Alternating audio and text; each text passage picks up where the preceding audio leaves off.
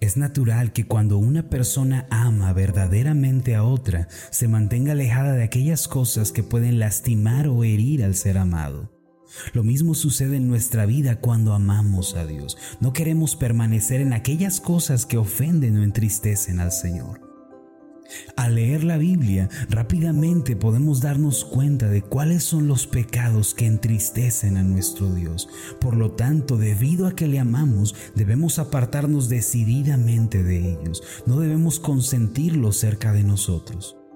Quien se aparta del pecado para llevar una vida justa y limpia delante de Dios, no solo alcanzará la verdadera felicidad, sino que también tendrá sobre su vida la mirada amorosa de Dios que da protección.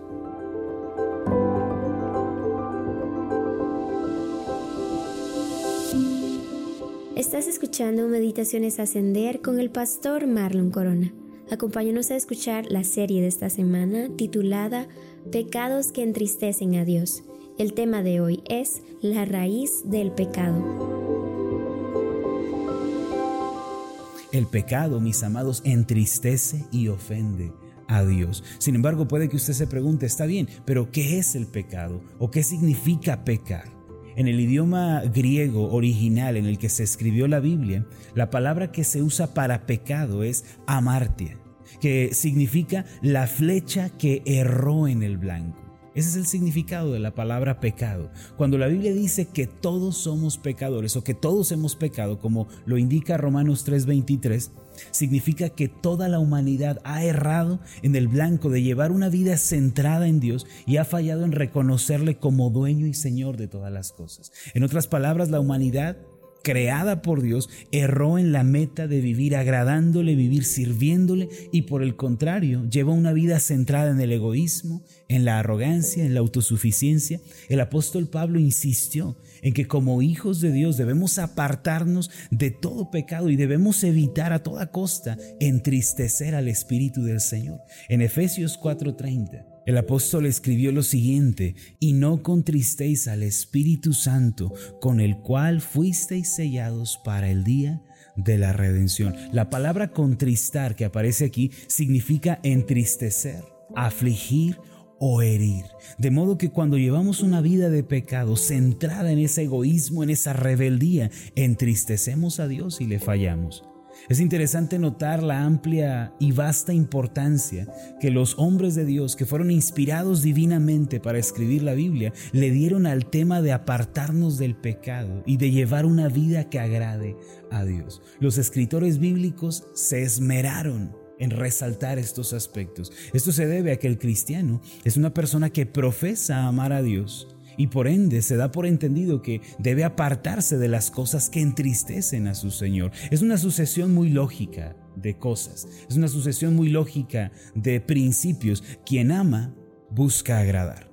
Quien ama evitará todo lo que ofenda y entristezca al ser amado. Es una lógica muy sencilla. Por medio de algunos personajes del Antiguo Testamento y de las experiencias que ellos vivieron, podemos darnos cuenta de cuáles son las consecuencias desastrosas de llevar una vida de pecado. El Señor ciertamente aborrece el pecado y no quiere que vivamos en medio de él. Si estamos llevando una vida de pecado, una vida de desobediencia, de rebeldía, debemos tener presente que la destrucción, la amargura nos alcanzarán en algún momento determinado. Si estamos perseverando en el pecado, debemos tener presente que esos pecados nos alcanzarán. Proverbios capítulo 5, versículo 22 nos advierte lo siguiente. Al malvado lo atrapan sus malas obras, las cuerdas de su pecado lo aprisionan. El Salmo 34, 21 añade una frase muy importante. Matará al malo la maldad. ¿Qué significan estos dos pasajes? Que el pecado es autodestrucción. El pecado es hacerme daño a mí mismo. En Primera de Corintios capítulo 10, el apóstol Pablo escribió sobre esos pecados del pueblo de Israel en el desierto como un ejemplo de lo que nosotros debemos evitar. En los versículos 5 al 11 leemos lo siguiente. Pero de los más de ellos, es decir, de la mayoría de ellos, no se agradó Dios, por lo cual quedaron postrados en el desierto. Mas estas cosas sucedieron como ejemplos para nosotros, para que no codiciemos cosas malas como ellos codiciaron, ni seáis idólatras como algunos de ellos según está escrito, se sentó el pueblo a comer y a beber y se levantó a jugar. Ni forniquemos como algunos de ellos fornicaron y cayeron en un día veintitrés mil. Ni tentemos al Señor como también algunos de ellos le tentaron y perecieron por las serpientes. Ni murmuréis como algunos de ellos murmuraron y perecieron por el destructor. Y estas cosas les acontecieron como ejemplo y están escritas para amonestarnos a nosotros, a quienes han alcanzado los fines de los siglos. En estos pasajes el apóstol resalta cinco pecados que Dios aborrece y que le entristecen. Son los siguientes. Número uno, codicia. Segundo, idolatría. Tercero, fornicación.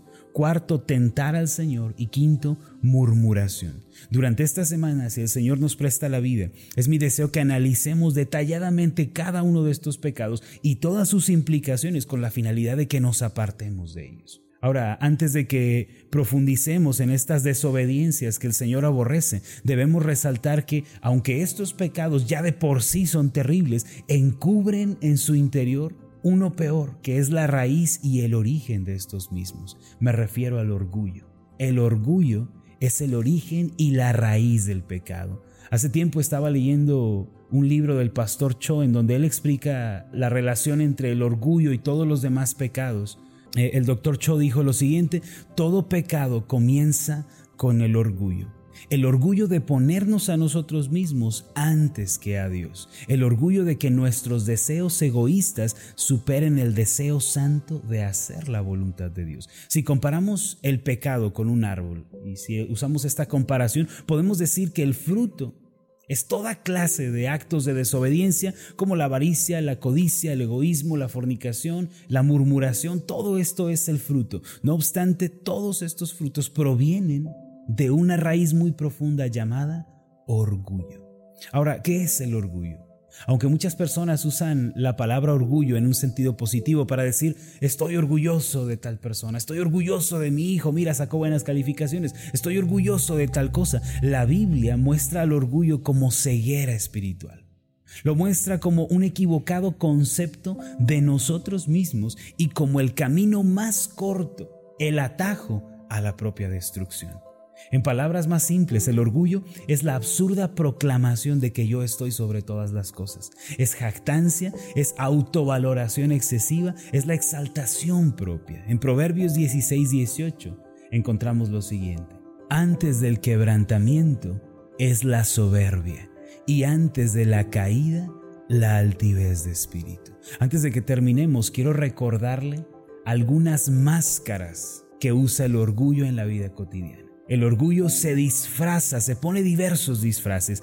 La primera de estas máscaras del orgullo es la arrogancia. ¿Qué es la arrogancia? Este mal se relaciona con la necedad. La persona arrogante es aquella que está cegada y no se da cuenta de su error, sin embargo persevera en él con una actitud de superioridad. Esa es la arrogancia.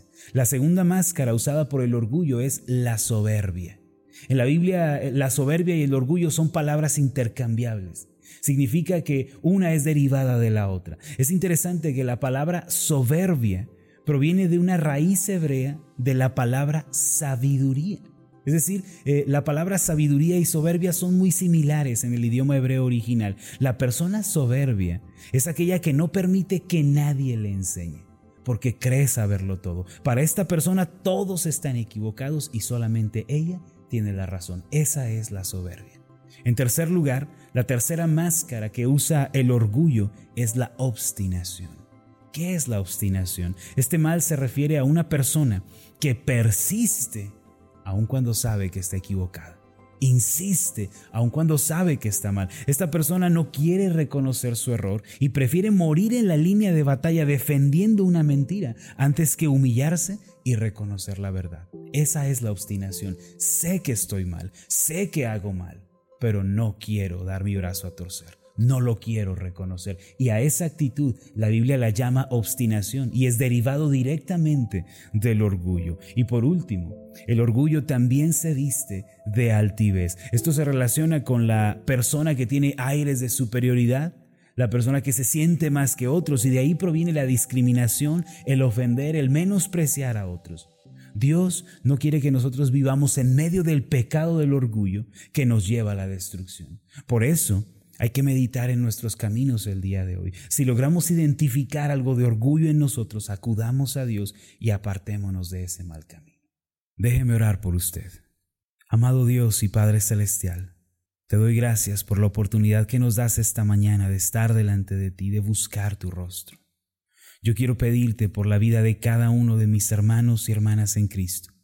Tú conoces las luchas que ellos atraviesan, tú conoces, Señor, sus tentaciones también, sus debilidades. Y yo quiero pedirte que el día de hoy, en lugar de orgullo, tú les ayudes, Señor, a llevar una vida de humildad, una vida de sencillez y una vida que depende por completo de ti. Que el orgullo sea apartado de sus corazones, de sus mentes, de sus actitudes, de sus tratos con los demás y que reine en ellos la humildad, la sencillez y la búsqueda de tu rostro. Señor, no permitas que perseveremos en el pecado. Líbranos y ayúdanos a llevar una vida justa y limpia delante de ti, pues haciendo esto tu palabra nos dice que tus ojos están sobre nosotros y tus oídos están atentos a nuestras oraciones. Esto te lo pido en el nombre de Jesús. Amén y amén. Antes de finalizar, haga esta declaración de fe conmigo. Repita después de mí. Cuidaré mi mente y mi corazón del pecado de orgullo.